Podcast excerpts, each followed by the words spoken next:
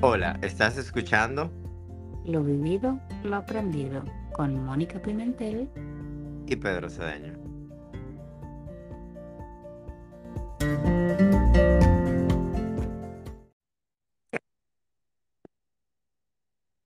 Ah, pero ya de una vez. De una vez, fuego a la lata. Bienvenidos al episodio número 3. Déjame decirte cómo tú te oyes, habla, habla. ¿Cómo te oyes? Habla. No voy a editar esto. Se va a quedar así. Porque está muy divertido. Ok. ¿Tú me oyes bien? Sí, yo te oigo. Y yo te oigo muy bien. Hola a ¿No se todos. oye repetición nada? No, no. Hola a todos. Hola a todos. Bienvenidos una vez más. Lo vivido, lo aprendido. Aquí Yo estamos. soy Pedro. Y yo soy Mónica. Obvio. Este es el capítulo número 3. Wow.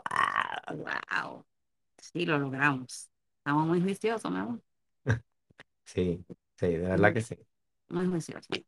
Te digo que Eh, me paso la semana pensando en, en el podcast, lo que vamos a hablar en el podcast.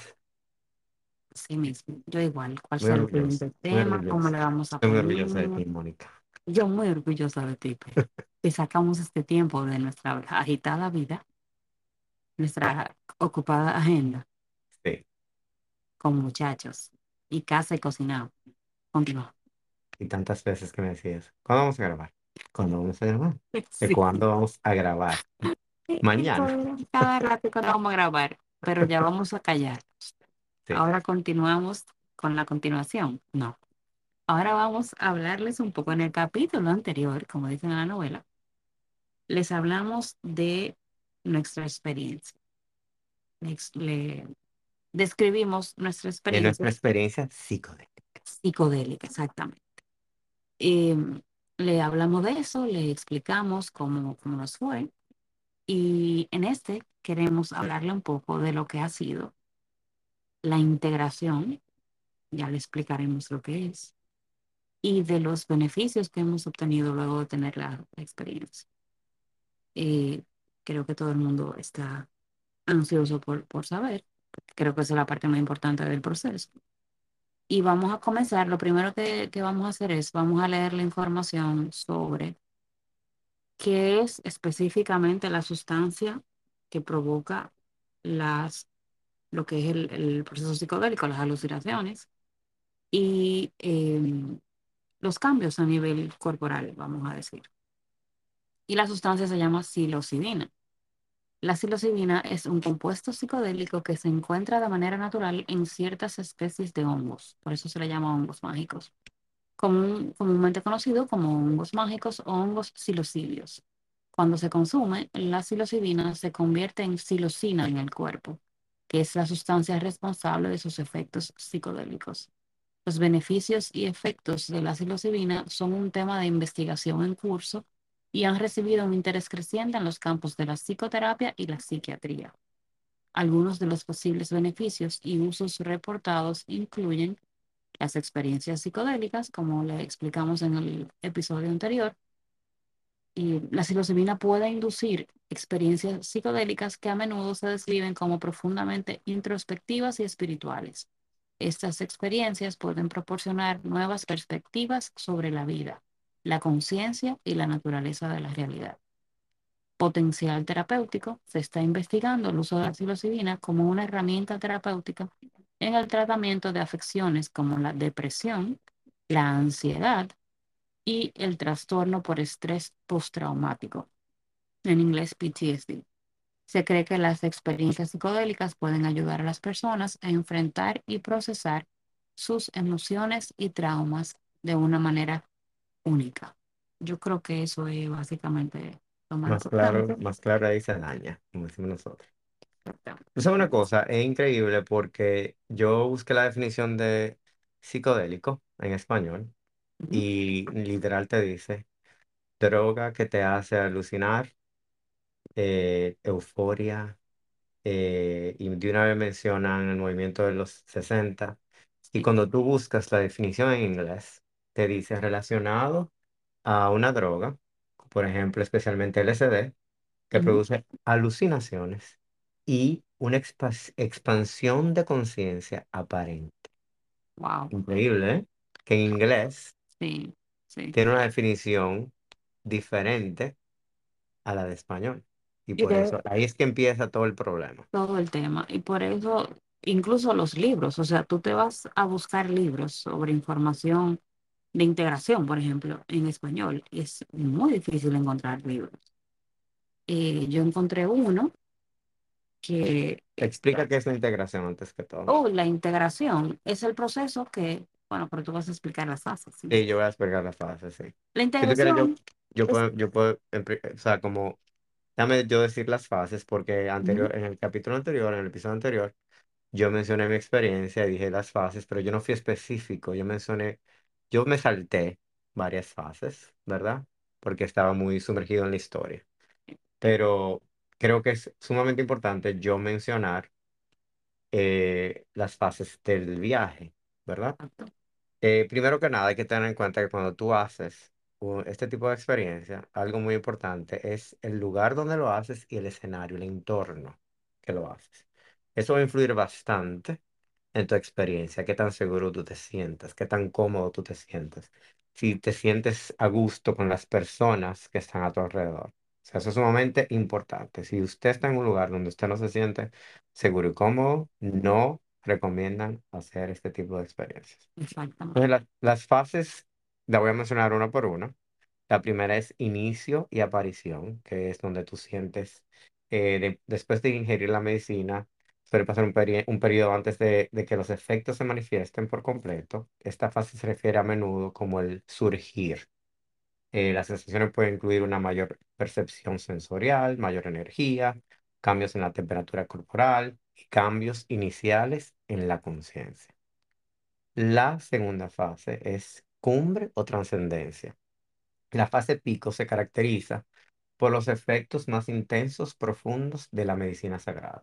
La percepción puede alterarse signific- significativamente, lo que lleva a alucinaciones visuales y auditivas vividas, emociones eh, mejoradas y la disolución del ego o sentido del yo.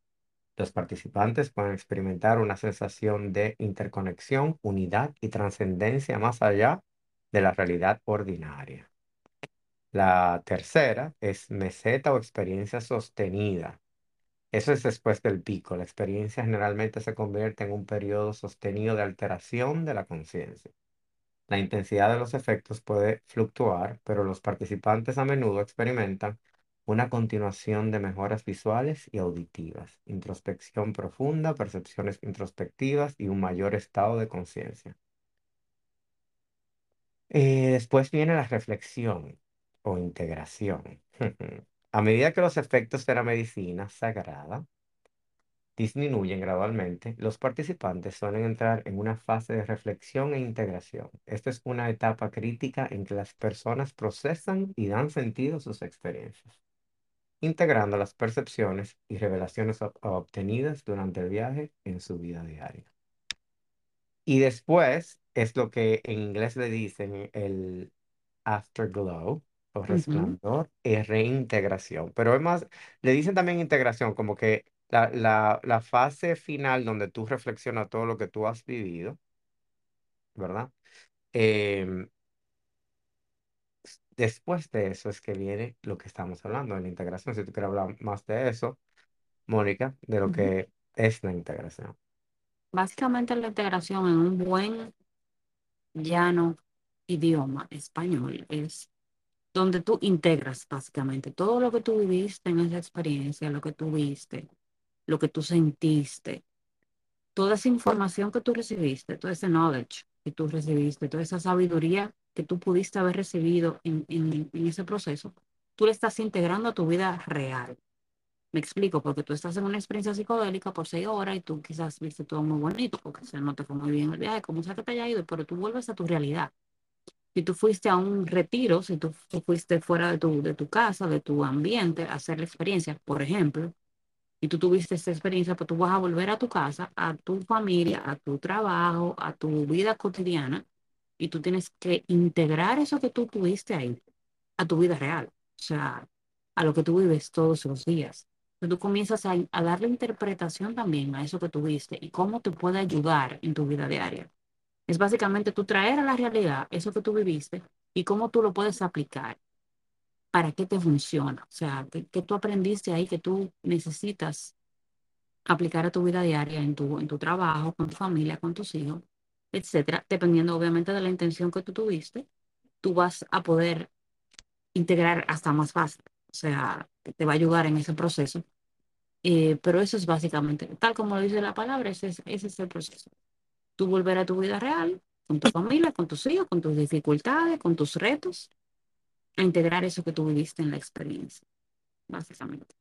Yo, yo quiero aclarar algo, o sea, vamos a estar claros, o sea, cuando tú haces este tipo de experiencia es porque tú estás seguro de que la quieres hacer. Eh, yo me voy a tomar el atrevimiento de decir que muchas personas que dirigen este tipo de experiencia te dicen que esto te va a cambiar la vida, que como que es una, una pastilla milagrosa. Una que varita todo- mágica.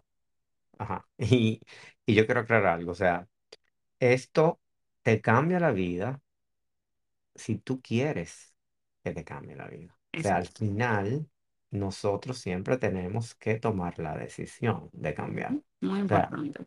Muy eh, no importante. le cambia la vida a todo el mundo, sí, sí, porque mucha gente lo hace pensando, esto va a ser una pastilla mágica que me va a resolver todos mis problemas.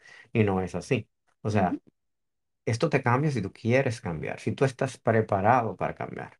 Hay Exacto. gente que lo ha hecho y le ha o sea, le ha cambiado la vida definitivamente. Han dejado de fumar, el nivel de ansiedad le ha, disminuido, eh, eh, se sienten más proactivos, más calmados. Hay otras personas que lo han hecho y mm, tienen esa misma experiencia. Pero yo siempre digo, la medicina sí ha hecho, ha hecho cambios en ti porque ha creado nuevas conexiones neu- neu- de neuronas en el cerebro, Ujú, ¿verdad? pero también tú tienes que trabajar para que eso se mantenga, Exacto. ¿entiendes? O sea, y no es un proceso fácil, que debo aclarar. A mí me cambió la vida, pero yo siempre lo describo de esta forma, o sea, yo hice mi experiencia, mi primera experiencia, y yo pasé por unos subes, unos subir, sub, subir, ¿cómo se dice? Subidas y bajadas, Sí, donde yo me sentía excelente y después me sentía súper mal, pero yo entendía. O sea, yo, que esto que te dicen, observa. Tienes que observar. sí. Tienes que identificar tus emociones. ¿Por qué yo me siento así? Y yo entendí. Tú te sientes, yo, yo, yo- entendía, yo me siento así para, como para acordarme de cómo yo me sentía antes y de cómo me puedo sentir ahora, después que tuve esa experiencia. Sí, porque el punto es que algo muy importante, tú sales de la experiencia con tus niveles de ansiedad muy bajitos. O sea, la, la medicina tiene la capacidad, la psilocibina, vamos a decir, en este caso que estamos hablando de esta medicina específica, que son los hongos mágicos, tiene la capacidad de, no importa si tu experiencia fue no muy hermosa, porque siempre las experiencias son, son buenas, vamos a decir, porque siempre te van a servir para algo. Siempre te Pero, enseñan algo. Exacto, si tu viaje no, no fue como tú quise esperabas, o sea, no, la expectativa que tú tenías no fue igual, tú vas a, a salir de ahí con unos niveles de ansiedad muy bajitos, porque la psilocibina tiene la capacidad de bajar tu inflamación en el cuerpo, eh, tú duraste seis horas desconectado, o sea que hasta por eso tu ansiedad va a bajar. Pero tú tienes que tomar en cuenta que después que tú sales de ahí, tú vas a volver al mismo lugar que te provocó la ansiedad. O Claro. sea, tú vas, tú sales de la experiencia completamente caminando en una nube, en la mayoría de los casos, o sea, con la ansiedad súper bajita, los niveles de estrés súper bajitos, pero vas a volver al mismo entorno que te creó ese estrés y esa ansiedad. Claro, es como que, ok, tú tomas la medicina, ok, tienes tu experiencia, como que el hongo te agarra la mano, te muestra, mira, te voy a enseñar todo esto. y saliste de ese mundo Exacto. mágico, ese mundo puede ser mágico o tenebroso, porque hay Ujú. que decir la realidad, pero vuelvo y dec- te digo, es para que aprendas algo. Tienes que aprender de esa experiencia. Algo te está enseñando. Ujú, Y después Totalmente. tú sales de ahí, ok, bye. Y llegaste a, a tu, A la pura. claro, a tu día a día, Sí, sí, a tus rutinas, A tus buenas rutinas. y Al malas. mismo jefe que te tienes hartica Claro. A tu claro, esposa, si tiene una situación con tu, con tu pareja, con tu, con tu novio, con quien sea, o, o la vecina que te está volviendo loca porque pone una música a las 5 de la mañana. Quien sea, vas a volver a, a eso. Y ahí viene la integración. exacto. ¿Cómo tú percibes ahora Exactamente. todo eso? ¿Y Todo qué, eso. qué acción tomas ante esas Ante eso, situaciones? Exacto. ¿Cómo tú permites que el, que el entorno te maneje a ti y maneje tus emociones? O sea, Exacto. ¿quién tiene el control, el entorno o tú? Pero eso se lleva a un proceso. Tú lo dijiste, ¿quién tiene el control? Exacto. ¿Tiene control el cigarrillo? ¿Tiene control el alcohol? Café. Y me excusan los coffee lovers. Yo también soy una coffee lover, todavía lo soy. Todavía lo soy. Es la Y tú, tú que hablaste de los beneficios, yo voy a decir un ejemplo. Yo nunca he sido una persona que ha querido ser vegetariana, ni yo amo el café, porque todavía lo amo. Em, yo fumaba hace mucho y a veces lo hacía socialmente. Y después que yo tuve esa experiencia, Porque vuelvo y repito, antes de, su, de tú hacer esta experiencia, tú tienes que prepararte, hacer un detox, donde te recomiendan no ingerir cafeína, no comer carne, eh, el tratar de alcohol. el alcohol, em, disminuir el azúcar. Y yo hice todo eso. Y después que yo hice la experiencia, yo quería un café. Yo me sentí que yo quería café. Sí. Y me acuerdo yo que había un Starbucks cle- eh, cerca, eh, allá en Colorado, y lo que hice fue, me sentí como, déjame déjame ver melodicas para mantener eso, ¿tú entiendes? Sí. Disque, Y ra- nada, muy disque bien. raya. Claro, llegué a, mi- o sea, me fui a comer a un restaurante coreano, una experiencia de, de comida coreana donde te dan toda una cantidad de carne, y ti- o sea, diferentes tipos de carne, y me la comí sin ningún problema. Eh, pero cuando llegué a mi casa, me, se- o sea, seguí bebiendo café decaf. Después me bebí una taza de café eh, normal, Ujú. y como que no me cayó bien. Y como que algo me dijo, "Mm, Algo está pasando aquí. algo está pasando aquí. O sea, me- o sea, vuelvo y digo, me encantaba el olor, no es que, que ay, me na- me dio náusea, nada de eso. Simplemente como que no sentía como que me- no me cayó bien. Eh, después yo estaba cocinando una carne y pruebo la carne y como que algo me dijo, no te la comas, no te la tragues. Una voz en tu conciencia. Una voz en mi conciencia. Y yo automáticamente probé que, que sabía bien y la boté. Y me, me quedé como sorprendido, como, "Hmm, ¿Qué es mi lo que está hermana, pasando aquí? What is mi- going on? y, y quiero contar, mi hermana dejó de comer carne hace muchísimos años y ella siempre me, tú tienes que dejar de comer carne porque eso, muchísimas razones que podemos hablar después. Mm, Y yo dije, no, no, no, no, no, a mí no me de, inf- no trates de e- Ese influenciar va a ser mis un tema bueno porque yo no estoy de acuerdo con eso, pero Mi chicharrón, eh, no te metas con mi chicharrón. chicharrón, ay, ay, ay, unos Mu- taquitos, mi Yo amor. decía, mucho que tú grato comer tu chicharrón y tu, y tu, y tu hamburger, no te metas con, Claro, tú entiendes, déjame déjame ser. Y- Ajá, y, y vuelvo a algo sumamente importante, que yo decidí dejar de comer carne, pero no es que yo no pueda comer carne, no es que me da asco, es como que yo decidí no hacerlo si por alguna razón tengo una actividad y lo único que hay es eso y, y me y digo, la como, no tengo Exacto. ningún problema con eso. No hay Lo juicio, mismo, no hay lo juicio, mismo con es el lo más café, importante. porque como lo vamos a mencionar, que ya lo he dicho varias veces, que vamos a hablar de que hay otras cosas que son medicinas sagradas, el café es una de ellas. O sea, Exacto. pero es como tú te lo Igual que el cacao. Exacto, igual que el cacao. Es como un ritual que tú puedes tener. Yo puedo feliz sentarme a tomarme un café, Claro, pero si yo lo disfrutarlo puedo igual sin evitar, culpa. Disfrutarlo igual sin culpa. todo sin culpa. Esa es la palabra. Ujú, Totalmente. Hacerlo sin culpa. Entonces eso fue lo que me pasó a mí después de a- tener experiencia. Los niveles, como dijiste, de ansiedad me disminuyeron en un 80%. Me di cuenta que me puedo molestar, pero no, a, a veces uno se queda como con esa rabia cuando uno Y está molesto. con- sí, como Pero como literal que, rabioso. ajá, me llega la rabia, me da, me molesto y se ¿Qué fue, como, pasó? Como los como, perros, it flows, que como digo. no, que no guardan ningún tipo de Eh, rencor. Exacto. También entendí, Los perros, la mascota, déjeme aclarar, ¿eh? Ok, continúa. también entendí que está bien molestar. O sea, Sí, claro. No te sientas culpable por molestarte.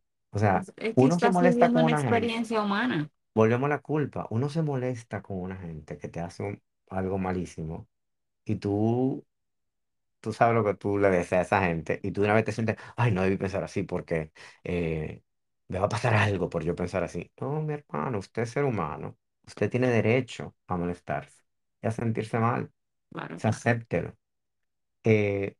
Que quiero también, de- ah, tú sabes que te lo he dicho varias veces, o sea, yo leí un libro donde te dice que nosotros, las emociones que sentimos son como hijos, ¿verdad? Ujú. Como la felicidad un hijo, eh, la tristeza es un hijo, eh, el- el- la ira es un, un hijo, ¿verdad? Entonces, nosotros solamente queremos a la felicidad Sí, claro, por y a supuesto. las otras, no, Pero eso es aprendido también, es muy aprendido.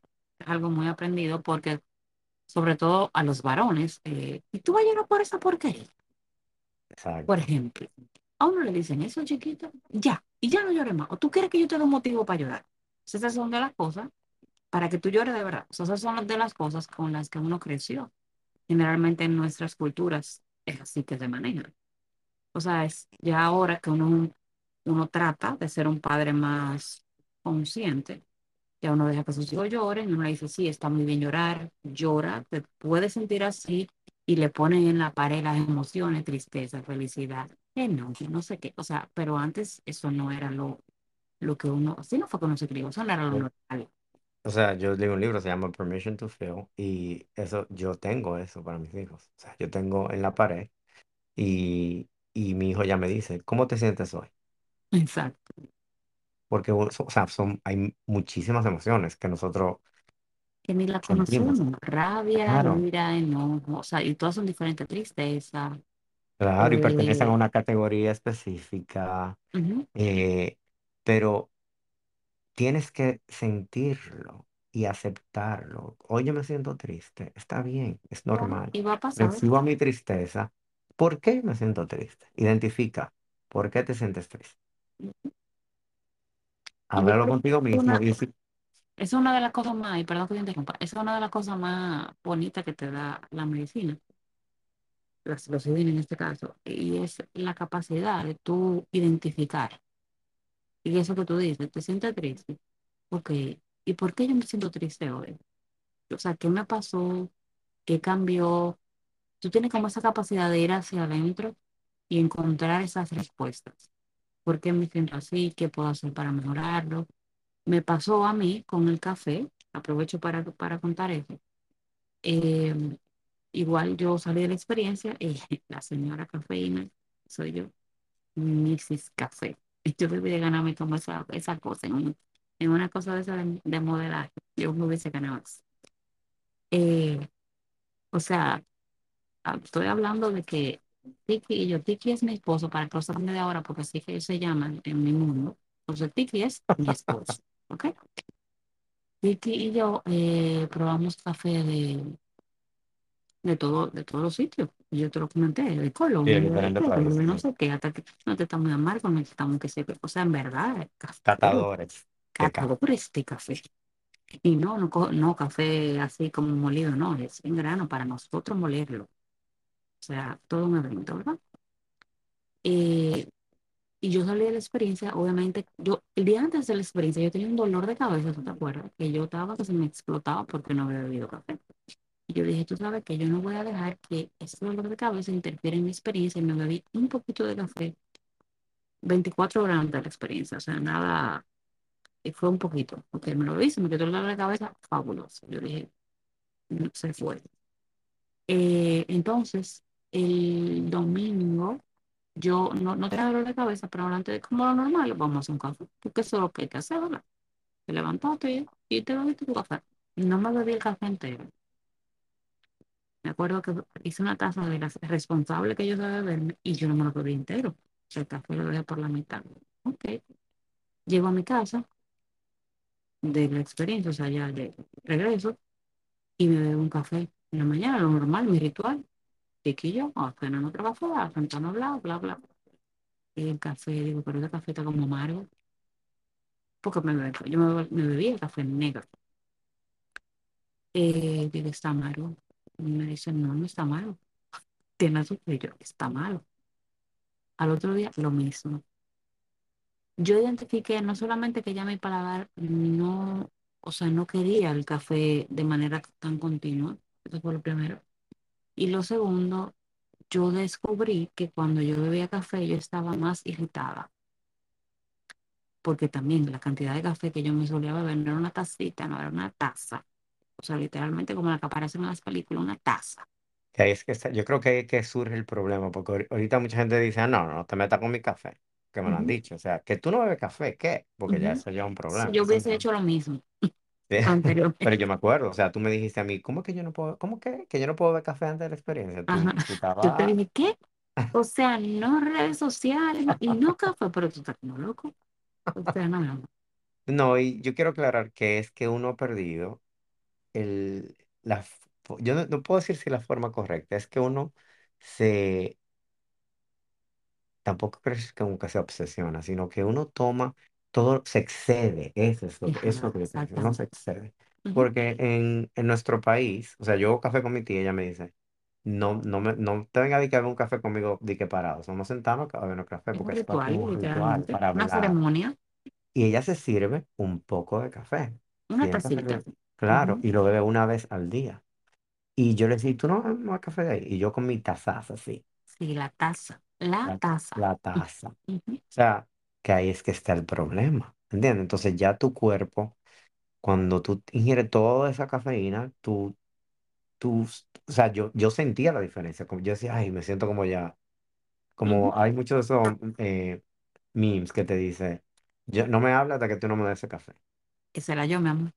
Exacto, ¿te entiendes?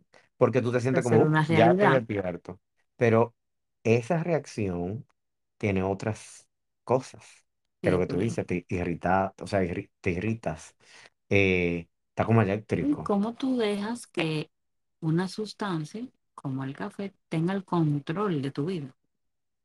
Porque si tú te- lo analizas, o sea, yo me pongo a pensar en mí, yo, de cuando yo bebía café, yo bebía café dos veces al día, generalmente a veces tres, la misma cantidad, la taza. O sea, en la mañana, a veces al mediodía, porque me daba deseo, o venía una terapeuta del niño que le encantaba que yo le hiciera café y ahí me ejecutaba yo otro. Y después en la tarde, tipo 4 o 5 de la tarde. Entonces tú le das el control a eso. Tú le das el control de que no me hable hasta que tú no me des café. Y yo, por ejemplo, estoy a las 7 de la mañana al gimnasio y yo me voy a ir para el gimnasio sin beber café. Qué terrible, ¿no? Hacer un café antes de irme para el gimnasio y, uno, y beberme el otro cuando llegue. Porque entonces como que no bebí nada. Y así tú vas sumándole cada vez más a eso. Que respetado para todo el que lo haga, porque yo sé que mucha gente, por ejemplo, en nuestro país, bebe, bebe café en su casa antes de salir, en lo que los niños se cambian para llevarlo al colegio, no sé cuánto, y cuando llega a su oficina, vuelve y se bebe otro. Ah, aquí llegué, habla con el compañero, con el jefe, con el otro, y ahí se beben otra tacita, y así. Entonces, respetado totalmente, ¿se entiende? Pero tú debes de identificar, o sea, el punto es que identifiques si hay algo en tu vida que tú estás haciendo que te está provocando una reacción o que te está causando algo. Como yo identifiqué que el café a mí me estaba poniendo, me ponía irritable. Sea, yo digo, "Sh, ok, yo dejé de beber café y yo tengo la capacidad de autorregularme muchísimo más. Y eh, es muy gracioso porque yo tengo un anillo que te mide como tus patrones eh, mientras estás durmiendo. Y el RAM de- siempre era súper bajito. Y yo, pero y yo siempre decía, ah, no, el café a mí no me quita el sueño. Yo me pongo un café a las Sí, eso 7 de la decía noche yo, eso decía y a mí no me quita el Ujú, sueño. Y de verdad no me quitaba el, el sueño, el poder dormirme, pero no dormía profundamente. Exactamente. Tenía años no, que no dormía profundamente y que no descansaba. Ujú, Y ese es el motivo, porque el café, la cafeína dura en tu organismo ocho horas. Entonces imagínate si bebes café en la mañana y después, se puede, después de la comida, como hacemos ujú, nosotros. sí. Y después de Cuatro o la cinco de la cena. tarde. Ajá, O sea, totalmente. eh, ya tú sabes que tú puedes dormirte, pero tú no vas a descansar. Hay mucha gente que yo no sé por qué yo no estoy durmiendo hoy. Ahí Sí, está. ahí está tu respuesta. Yo antes decía, yo puedo beber café a cualquier hora porque papi y mami antes, cuando mi papá estaba aún vivo, ellos tenían la costumbre de beber café en la noche. Ellos no suelen cenar, no solían cenar porque comían tarde y se bebían un café tipo 7 8 de la noche y bebiendo café y haciendo un crucigrama, porque ellos, era- ellos eran adictos a los crucigramas, eh, de lo que vienen en los periódicos, son así bien difíciles. Entonces era uno con el crucigrama escribiendo y otro con el diccionario buscando cosas. Eh, bien, bien funny esa escena. Y yo decía, pero ellos beben café, después ellos se acuestan normal. Mentira. O sea, yo me pongo a ver y nosotros vinimos con ese patrón, o sea, yo y mi hermana, que no pasa igual.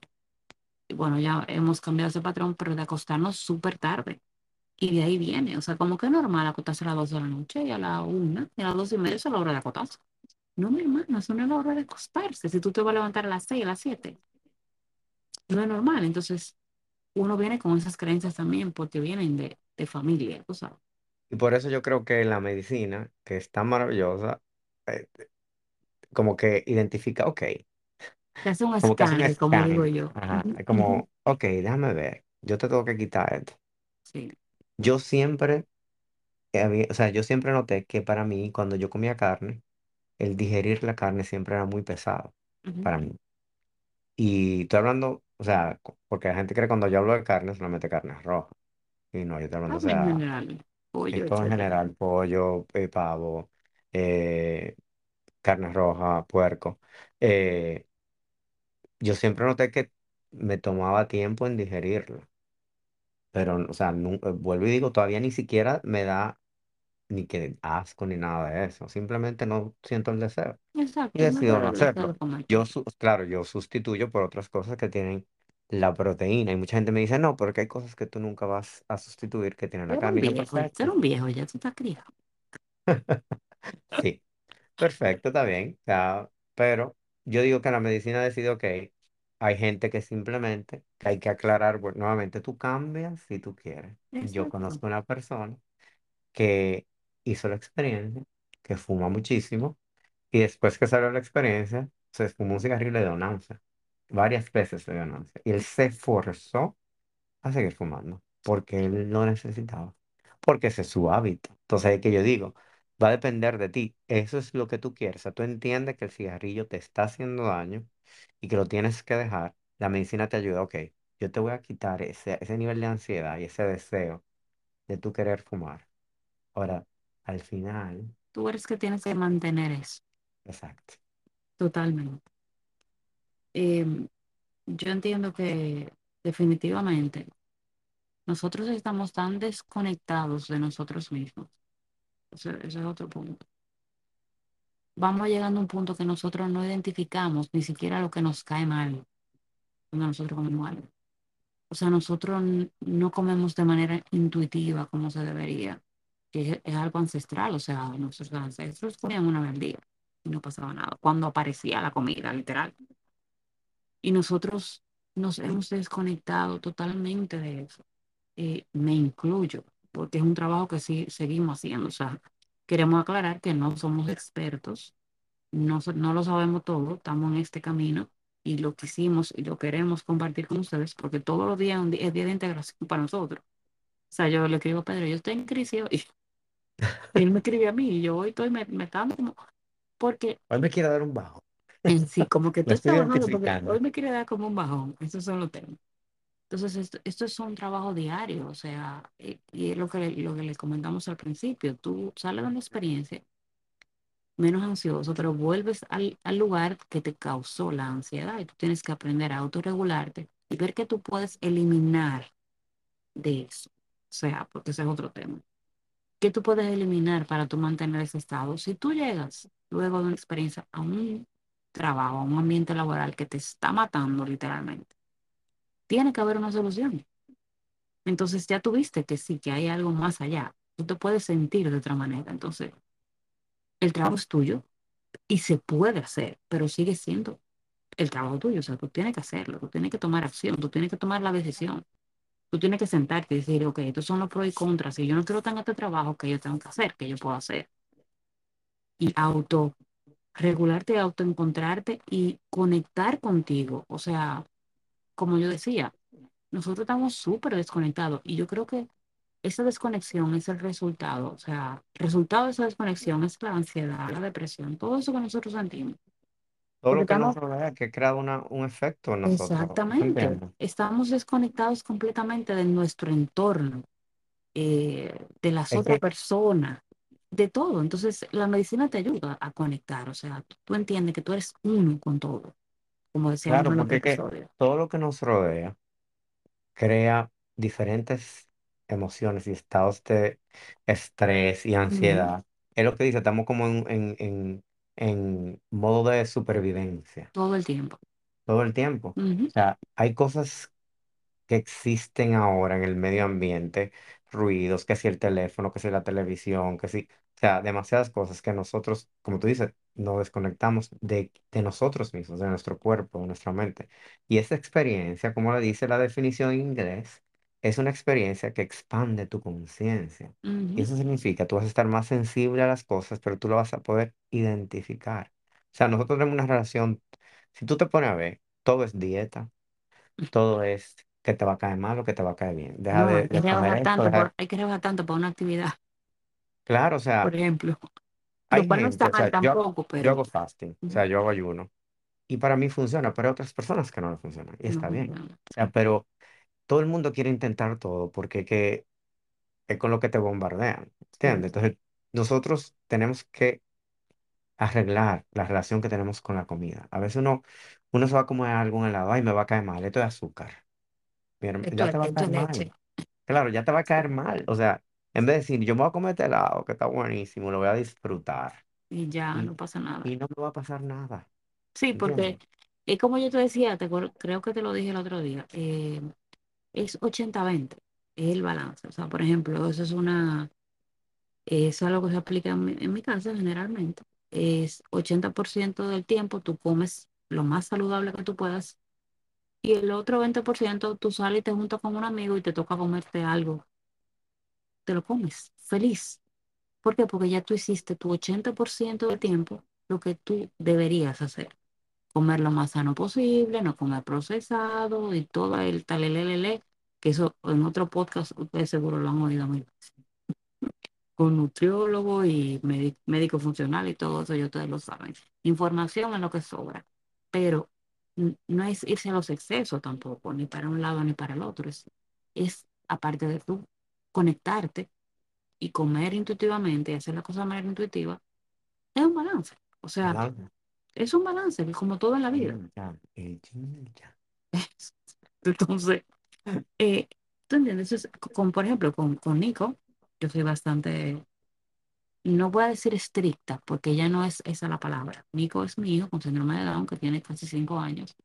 Por su condición, yo soy más estricta con su alimentación, porque yo sé los beneficios que eso trae y lo he visto a través de estos años. Y soy estricta en el sentido de que cuando él comenzó a comer, yo, o sea, es un niño que no come cosas de la calle que- y que ni le, ya ni le interesa. O sea, ese niño tú le pones una paleta y la bota. ¿Por qué? Porque él no ha comido azúcar nunca. No, o sea, no, no fue lo que yo le prohibí, pero tampoco que se lo metí por ojo que nariz. Ujú. Y él no le interesa el azúcar. La única, lo único que le gusta dulce es el helado. Y se come una cucharada y punto. O sea, no es como que quiera azúcar. Y no no que sé, se lo prohibí que, ni soy estricta. Es que de él, de manera intuitiva, yo lo enseñé desde pequeño en eso. Y ya el niño no tiene ese, ese, lo que dicen, ese gusto de, de, de cosas dulces, por ejemplo, y te digo, yo creo que los niños ahora están viniendo como, ya como con ese chip. program, programados ya, porque mi hijo no es loco con comer un bizcocho. O sea, yo voy a los cumpleaños y él no come bizcocho. A él le gusta un muffin, por ejemplo. Pero de que ay, voy a comer un muffin todos los días. A él le gusta la paleta, eh, pero no es así de comer, o sea, le Más gusta el chocolate, ansiedad. pero exacto, él come chocolate, pero si no hay, no lo pide. Exacto, Ese es no, el, como que no, búscame el azúcar. Exacto. Mi hija sí le gusta más el dulce, pero tampoco es algo como yo me acuerdo que yo lo comía. Sí, nosotros, o sea, el dulce era una cosa. Exacto, o Lo que sea, pasa es que claro, también, yo creo, como te decía ahorita, es como la relación con, que uno hace con la comida en un asunto de crianza. Por ejemplo, tú vas al doctor, o tú ibas al doctor de pequeño, eh, a sacarte sangre, y cuando salgamos de aquí yo te voy a comprar un helado. Ujú, Entonces tú relacionabas confort, que es lo que yo, es mi opinión, es lo que entiendo, y creo que hay estudios en base a eso, no estoy segura, ya los buscaré. Confort con comida, literalmente, o sea, la comida dulce me da confort. porque después que me sacaron sangre y me apoyaron y yo lloré, hice mi crisis, mi mamá me abrazó, me besó y me compró un helado y compartimos un helado. Y es muy posible que muchos de nosotros tengamos esas memorias bonitas en nuestra cabeza. Después de salir del doctor, me senté con mi papá o con mi mamá a comerme un helado, Claro. porque me dieron Y, ese premio después del dolor que pasé. y Entonces que uno lo relaciona y, mucho y eso. tam- también hay estudios donde dicen que el chocolate te da, o sea, si tú te sientes depresivo o te sientes como down, triste, el chocolate te puede, pero El bienestar. estamos hablando que cuando tú compras un chocolate es 40% o 30% cacao y todo lo otro es leche y cuarenta azúcar. eso es demasiado, mi amor. Tú, tú estás hablando de un chocolate negro. Tú no me estás hablando de una marca de esa Hershey, por ejemplo. Nada en contra de Hershey, ¿ok? Amaba, amo los Reese's, pero ya me empalagan. Eh, Llevamos no, todavía, pero yo, pero vuelvo y te digo, no, no siento esa necesidad de no, es que lo que me pasó a mí, eso es otra cosa que, que debemos mencionar después de la experiencia, es como el olfato y Ujú, las papilas gustativas se desarrollan de una forma que tú pruebas algo y tú le sientes, tú pruebas los químicos, tú dices, esto sabe a químico full, esto sabe a esto, o sea, tú le, tú distingues los ingredientes de la cosa al vuelo, igual los olores. Tú te pegas algo de la nariz y tú dices, esto huele a químico. O sea, tu cuerpo te, eh, te dice, y como yo dije en el episodio anterior, o sea, la piña es una delicia, como tú sabes de la experiencia, porque tú sientes el sabor de esa piña, de esas frutas, Como, como como una cosa increíble. una cosa maravillosa, como nunca tú, la uva, tú has sea, probado la uva, pero la piña hay que darle su, su la piña, la piña. La piña es lo máximo. Y tú, o sea, tú despiertas eso, como, y eso es parte de la intuición, de tu intuición, o sea, de, de cómo tú desarrollas eso de, de, de, o sea, los olores, y cómo tu cuerpo inteligentemente te dice, mira, ya, esto no, esto sí, esto no. Esto como los chocolates, te saben a pura azúcar. Azúcar, tú estás comiendo literalmente azúcar, porque ni sabe a chocolate. Pero sí, eso es parte de, de, de la misma el mismo poder intuitivo que te da la medicina. todo esto está dentro de tu integración. O sea, Exactamente. al final, todas estas nuevas experiencias, sensibilidades, es lo que llamamos la integración después de haber tenido la experiencia con la psilocibina. ujú. Claro, tú puedes es volver a tu, a tu, tú puedes volver, porque todas esas conexiones creadas, tú tienes que mantenerlas. O sea, mucha gente hace microdosis para Sí. mantenerlas. El, el, el hacer ejercicio te la mantiene, el comer saludable te la mantiene. Porque hay que Grounding. decir una cosa, señor, o sea, como tú dijiste anteriormente, el ser humano no comía tanto, o sea, ¿no? en, en un día, o sea, duraba, comía un día a la semana, por ejemplo, cuando podía cazar y todo eso. No, y después los snacks, ahora que si el snack, que si el snack, que sí si la cosita. Entonces, hay que estar consciente de lo que uno come. Como tú dices, ochenta veinte pero también, o sea, ¿qué tú te estás metiendo? Exacto, Co- Como, dice el, el refrán, tú eres lo que comes. totalmente. Entonces, tú tienes que, o sea, cambia esa relación que tienes con la comida, pero identifica qué es lo que tú has decidido meter en tu cuerpo. Y, y es Porque hay de todo difícil. ahora, señora, hay de Sí, de, de todo en la todo, calle. O sea, todo. Y como tú y para dices, tu, po- y para tu poder comer saludable es mucho más caro ahora. no, totalmente. Y como tú dices, es difícil porque también tú comienzas a hacer el rarito. O sea, si tú vas, si tú vas a Ah, una sí, sí, sí. reunión, ese es otro tema, señores. Tú vas a una reunión de amigos, tú vas a un, un foro, como decimos dominicana, y te juntas con un grupo de gente, y tú dices, no, yo no voy a beber, o no, yo, porque ese es otro tema. Nosotros, o sea, Pedro le pasa igual, nos bebimos una margarita, estábamos en un viaje, Y al otro día estábamos resacados, señor, con una margarita, literalmente. Ah, la resistencia al alcohol Sí, también se la resistencia al alcohol es increíblemente cómo te va. O sea, ya tú, y no te interesa porque tampoco tú, o sea, que si tú de verdad quieres un cambio, ya tú no quieres sentirte así. No lo hemos dejado el alcohol, o sea, nos gusta nuestro traguito, Sí, pero vinito, no, una em- no cosa, pero tenemos no que una cinco tragos. Exacto. O sea, tú, tú socializas y tú te bebes un trago, pero tú no tienes esa desesperación por beber. Esa yo creo que es la palabra. Ujú, ujú. De que hay que bebérselo todo. No, señor. O sea, eh, nosotros, vuelvo y digo, no es, estamos hablando más de nuestra experiencia. Pero, pero sí, eh, eh, eh, el tema de la, de la, ¿dónde me quedé? De la margarita. No, Ujú. antes de eso, yo estaba hablando de otra cosa. Bueno, amén. El tema es que tú puedes elegir si tú quieres continuar con eso. O sea, si tú, si tú de verdad quieres y tú te conviertes en, ah, era que yo estaba diciendo eso, porque no, tú te conviertes en el rarito, porque la gente de una vez te Ajá. dice, eh, ¿qué? ¿Que tú no bebes? ¿Ya tú no bebes más? Y quieren, señores, es una cosa cultural No, tú sabes también. lo que- cuando te dicen de, eh, de algo, de algo, de algo hay algo hay que que morirse, morirse. que creen Oye, que qué- porque oye, uno qué está de que belleza. por, señores, Yo no me quiero morir así, me quiero morir yo, dormido. exacto, cuando me toque, pero es que Pero no no es, digo porque decidí comerme algo y ya. No, de algo hay que exacto, tú, morirse. No, no, no. tú te Sin conviertes en el rarito por eso, o sea, no, yo simplemente no quiero. peer pressure, o sea, ah, que, que tú te hagas otro, otro trago, que tú no comes eso, que tú no comes carne, o sea, ya todo es. Sí, ya eso es un, ya eso es un tema de la sobremesa de con quién tú te juntas, Claro, de, de por qué no. Bueno, ya mucha gente sabe, eh, el podcast sabrá por qué no, Claro, y pero te digo una cosa, o sea, puede ser que todo esto está ligado a nuestra intención. O sea, yo quería bajar mi nivel de ansiedad, nivel claro, de estrés, yo quería manejar mejor mis emociones. Tal vez todo esto que me ha quitado la medicina es lo que yo necesito para lograr eso. claro, Tal vez usted lo hace y eso no tiene nada que ver con su intención y usted va a seguir y se, se va a querer beber sus cinco tragos, va a querer seguir bebiendo café, va a exacto, querer seguir fumando sus cigarrillos. Pero vuelvo y digo, cuando tú conectas con tu cuerpo, identifica qué le estás dando a tu cuerpo.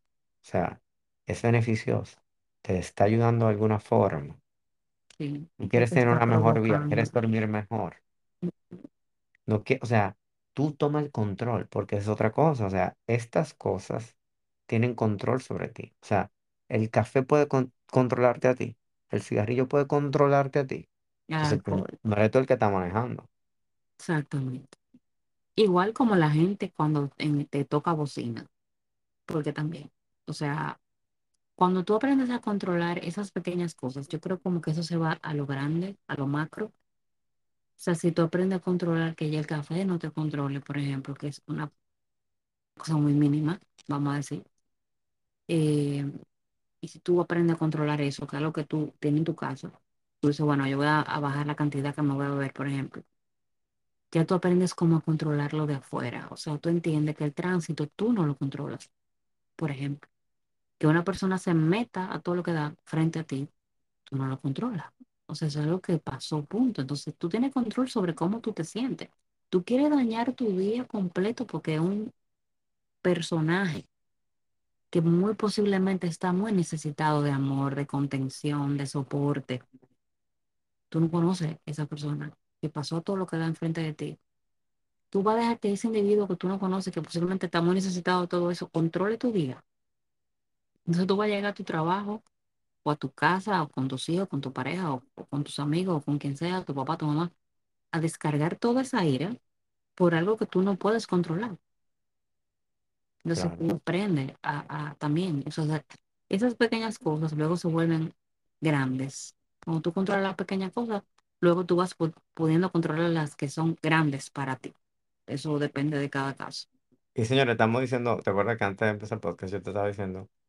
Eh, bueno, aclarar que nosotros decidimos leer, you know, beneficios de la psilocibina, eh, eh, hablar sobre las fases, porque no es que aquí somos de que, ah, no lo sabemos todo. Por eso el podcast se llama Lo vivido, lo aprendido. Pero gracias a Dios, gracias a la vida, al universo, nosotros lo hemos visto en diferentes realidades, Ujú, hemos vivido tantas cosas en, nue- en el transcurso de nuestra vida que de eso que uno aprende, de lo que uno vive. Exacto, exactamente. Y tú y yo llegamos, por eso estamos aquí, porque decimos, "Co- tenemos que compartir esto, o sea, tenemos que hablar, porque yo sé que mucha gente se va a sentir identificada con eso, de que eh, uno aprende de, de esas cosas. Totalmente. Por eso estamos aquí, para contarlas. Sí, porque definitivamente es una decisión que uno toma también, de que esas experiencias no le vamos a poner etiqueta de bueno o mala, porque eso es relativo también, quizá para lo que para mí sea bueno, para otra persona es mala y viceversa. Depende de sus creencias. Pero sí, eh, depende mucho de uno, cómo tú aceptas y tú integras, nuevamente la palabra integración, eso que tú vives, si lo aprendes o lo repites. Entonces, no somos, nosotros no somos dos gurús y hay una, hay algo que yo de ahorita en el podcast que te estaba comentando antes de nosotros eh, comenzar esta conversación, que decía, eh, realmente mientras más tú sabes, menos sabes. Y el saber es una gran responsabilidad. O sea, cuando tú expandes tu conciencia, tú adquieres muchísima más responsabilidad. Con, con el poder viene responsabilidad, como dice en la película de Spider-Man. O sea, Que tú y yo, ¿por qué? yo lo Sí, estamos hablando como, esto no es fácil, la esto no gente es cree que... fácil. O sea, tú, mientras más tú sabes, literalmente menos tú sabes. O sea, cuando tú abres ese portal, o esa puerta, como tú le quieras llamar, de que tú te das cuenta de que todo lo que tú aprendiste, n- no, no es así. Ujú, definitivamente no es como yo creo. Y a ti se te va todo ese juicio, todo ese juicio, eh, toda, toda esa mm, culpa, toda esa vergüenza con la que nosotros generalmente claro. cargamos todo el tiempo. Y tú te das cuenta que hay algo más allá y cómo tú estás conectado al otro, cómo tú estás conectado a los animales, cómo tú estás conectado a la planta, cómo tú estás conectado a todo, porque todos somos lo mismo. Tú te cuestionas, cada día tú te cuestionas más, cada día tú necesitas más, o sea, tú quieres seguir en el camino del crecimiento. Entonces, eso es un tema, o sea, eso, eso es difícil. No es como que tú vas en un monte, ja, ja, ja, entre flores y ay, qué lindo el despertar Sí, espiritual. no, no, para nada. No, Y, y qué, tan, qué bueno que tú me dijiste eso, porque en el episodio eh, pasado yo mencioné que cada quien tuvo una intención diferente, pero al final, o sea, cada quien vivió lo que tenía que vivir con su intención. Pero al final todos concluimos en eso, en que todos somos lo mismo, venimos de la misma fuente de energía. eh, y como quien dice, vivimos experiencias diferentes en cabezas diferentes, pero a veces uno se conecta con otra persona porque están viviendo esa misma experiencia, ¿me entiendes? exactamente, Tienen similitudes en lo que están viviendo ahora en esta vida. Y, pero también vuelvo y repito, esto es, tienes que hacerlo de manera responsable. Si tú quieres cambiar, la lo que, lo que dijimos, la medicina te llama. Ahora bien, no lo hagas porque tú quieres experimentar los hongos. No, no, no, no. O sea, tienes que ser responsable y tienes que tener una intención y tienes que saber que estás preparado. Si tú no sientes que estás preparado, no te dejes influenciar. No, si tú tienes que hacerlo. No, no, no, sí. ah, no, no, no, no. Tú tienes que estar seguro si tú quieres un cambio en tu vida, porque es maravilloso, porque yo prefiero despertar y tambalearme. Como tú creo que yo te decía, yo me claro, siento como que yo estoy en el camino correcto, pero como que mm, me encuentro una piedra y me estoy, tro- me estoy tropezando entre pared y pared. sí, Pero pero cuando a veces es más fácil, señores, no saber, créanme, claro, es más hay fácil no gente que saber. prefiere no, sa- no saber y simplemente seguir su vida como, como siempre la ha vivido. Eh, pero después que yo hice mi segunda experiencia, yo dije, no, no, no, ya yo, ya yo me voy a parar y yo, yo no me voy a tropezar otra vez. Yo voy a seguir por este camino. Eh, obstáculos que vengan, yo voy a seguir. Exacto, Pero vuelvo y te digo, tú tienes que, por eso la preparación es sumamente importante. importante. O sea, Y, y, y si tú, y ahí voy a, a decir esto que, que creo que es muy importante, si tú quieres tener una experiencia mágica, tienes que prepararte de forma mágica, tienes que, tienes que buscar la persona que te va a facilitar, que te permita tener una experiencia mágica. O sea, si tú en verdad quieres tener un viaje mágico, pues tú tienes que tratar de que eso, de crear eso. O sea, eh, no como que de cualquier forma. Ah, sí, por ahí hay un fulano que me va a proveer la medicina y lo voy a hacer en mi casa. O sea, eh, sin la música adecuada, sin el setting adecuado. O sea, eso tiene una preparación. La preparación. Totalmente. Totalmente. Y, y, y, y me voy a atrever a decir que, o sea, que por eso tú y yo decidimos convertirnos en facili- facilitadores de la experiencia y lo hacemos. Y lo Y ya hemos hecho varias. Hemos hecho varios. Eh, y hemos aprendido porque en uno de los em, workshops que yo cogí, dicen que cuando tú eres un facilitador, tú tienes una experiencia psicodélica, aunque no ingieras la medicina. Estás Totalmente, señor. Totalmente. facilitando a uno. O sea, y es totalmente cierto. O sea, eh, tú haces integración también por facilitar una experiencia. Y tú y yo hemos aprendido bastante y hemos visto tantas diferencias entre las personas que lo hacen, lo que, o sea, Cada personas persona que, una experiencia personas que se han totalmente. preparado, personas que no se han preparado. O Ujú, sea, pero hemos visto que de todo, esas personas aprenden, aunque no se den cuenta. Exactamente. Muchas veces se han dado cuenta, otras veces no, pero esto, como quiera, la medicina le expa- hizo esa expansión. Sí.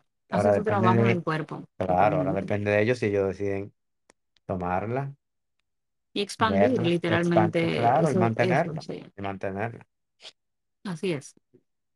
Ahora, pero si tienen alguna pregunta al respecto, ya tenemos Instagram, Y tenemos email, tenemos que está, email, va a estar en la descripción, o está en la descripción del podcast, que es lo vivido, lo aprendido, arroba gmail.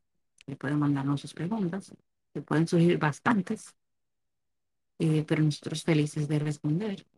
Esperamos que le hayamos eh, respondido preguntas que tenían del, del, del capítulo anterior, del episodio anterior, sobre los beneficios, pero sí es muy importante, eh, como dice Pedro, entender que si tú tomas, si tú das el paso, tú quieres dar el paso, tienes que, no es obligado, señora, o sea, nadie tiene que obligar, nadie tiene que empujar, porque un amigo mío lo hizo y vamos juntos y lo aprovechamos. Si tú no te sientes ready, pues espera, tu corazón te va a decir cómo tú estás claro. ready. O sea, tú, tú vas a saber cómo tú estás ready, porque eso es un compromiso que tú haces contigo mismo.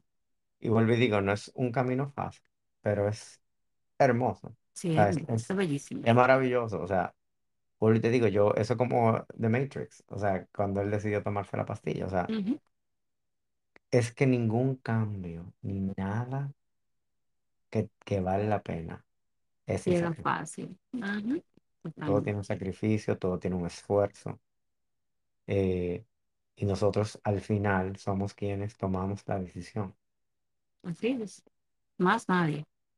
Nosotros tenemos el control y por eso eh, la gente no quiere tener el tipo de experiencia. Yo, tú estás loca, ni loca, me da un psicodélico. ¿Por qué? Porque esa persona en su interior sabe que eso le va a provocar un cambio que le va a mostrar que la única persona que está realmente en control de ti eres tú mismo.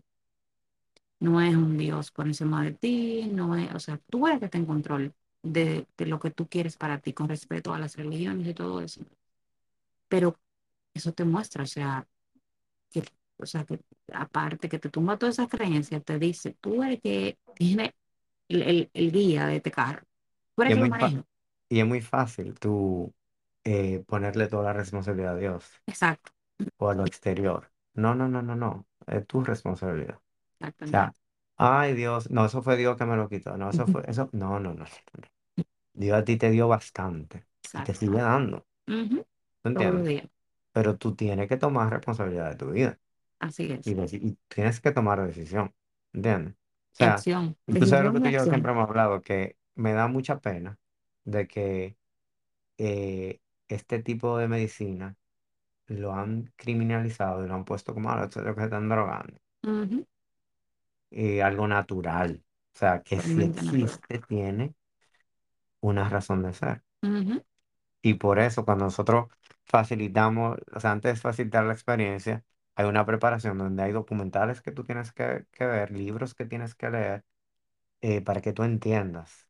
como dice McKenna, el primer lugar que tú debes visitar cuando vas a tener una experiencia psicodélica, ya después le diremos quién es McKenna. Eh, el primer lugar que tú tienes que visitar cuando tú vas a hacer una experiencia psicodélica es la biblioteca. Exacto. Infórmate. O sea, infórmate, haz una decisión informada, eh, que no te digan una cosa por otra, que sea una persona con la que tú te sientas cómoda, que sea una persona en la que tú confíes, si tú vas a, a dar este paso, que tú tengas referencia posiblemente de esa persona, porque en un momento muy vulnerable si Claro. tú haces la experiencia. O sea, vas a estar en un momento de mucha vulnerabilidad donde tú necesitas a alguien que te contenga y te soporte, literalmente, durante y después de la experiencia. Entonces, Y, información es poder. y me, me encantaría que hiciéramos un podcast después del episodio de personas sumamente conocidas Ujú, que han hecho esto y, y, o sea, por eso han creado, o sea, la creatividad se ha explotado y han creado cosas maravillosas. O sea, de, Podemos. de Famosos muñequitos, en hasta- psicodelia. ajá, entre, exacto, entre muñequitos súper famosos, Ujú, entre eh, tecnología. O Exacto, sea, que eso se sabe. Lo que pasa es que, por ahí te digo, nosotros por culturalmente estamos muy encerrados y, sa- y- y solamente pensamos en una droga. exacto. Ya. Y ya. Y gente que lo usa para creatividad, para Exacto. produ- pro- o sea, crear Productividad también. productividad, Ujú. enfoque. Eh, pero Ya ya eso después haremos sería un, otro un episodio. capítulo de la microdosis, o sea, ya cuando se usa Oh, en, en claro. microdosis, que también está, está siendo muy beneficioso para muchas personas. Eh, ahora hay un boom con moms, literalmente aquí en Estados Unidos hay un movimiento, mamás en microdosis, para poder eh, soportar eh, la paternidad. para poder aguantar el fuerte, señores. Aquí no hay nana, aquí, esa no es. Una nana en tu casa todo el tiempo, eso no existe. y, o sea, que quiero aclarar también que hemos hablado dos episodios de este tema, porque el, el anterior fue de nuestra experiencia y queríamos aclarar todo lo que hemos hablado hoy, Exacto. pero no es que el podcast va a ser solamente Exacto, no solo vamos a hablar de un con mágico, señores, aquí se va a hablar de todo, se va a que hablar no de digan, no, esa gente subrogación, hablan de droga. de subrogación, de sexualidad, de, de parenting, de, De de todo, todo, de todo, todo pero un poco. esto había que hacerlo para aclarar muchos puntos que no se, no se tocaron en el episodio pasado porque fue Y largo el vamos a durar cinco horas, señores. Bueno, ya estamos un poco lejos, ya Ya estamos estamos aquí, lejos. Sí, Pero ya yo creo que hemos cubri- cu- cu- cubierto todo sí. de lo que teníamos que hablar. Eh, ¿y qué más? Nada, que muchas gracias Nada, por escucharnos, gracias por escucharnos, gracias por estar aquí, gracias por compartir, es muy importante que compartan, para nosotros es súper beneficioso que compartan, que nos sigan, que le den a la campanita que nos escriban, que nos que nos pregunten. escriban, que nos pregunten, que nos respondan ahí en Spotify, hay una cajita de hate, no preguntas. haters, no. Sí, porque su... Eh, los haters, es parte, es parte de... sí, eh, sí, esos son gente que te aman, de, tapado. Esa es la verdad. Esa es la, esa es la verdad. Esa es la verdad. Sí, sí, sí. ah, Te quieren, Piénsalo, para que te tú quieren. Sí, sí, te Sí. quieren. Tú, tú, Eh, tú- eso es algo poderoso lo que te acabo de decir. sí, los haters son, son gente que te aman tapado. E- Eso es así. Eso es así. Sí, eso es así. Analízalo. Sí, que te aman o, o que, o que quieren ser como tú. Sí, porque, porque si tú no me- si yo no te gusto, ¿para qué tú me sigues? No me oigas, mija. Sí. Dentro del vasto mundo de social media, no me tiene que seguir. O Pero sea, sígueme, sígueme y, y compárteme. pero sí, todo, a to- esto aquí es amor y paz. Aquí todos son aceptados.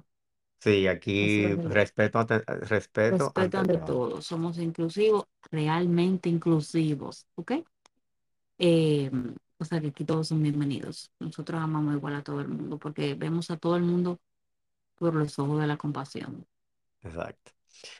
Bueno, pues yo creo que ya por hoy hemos terminado.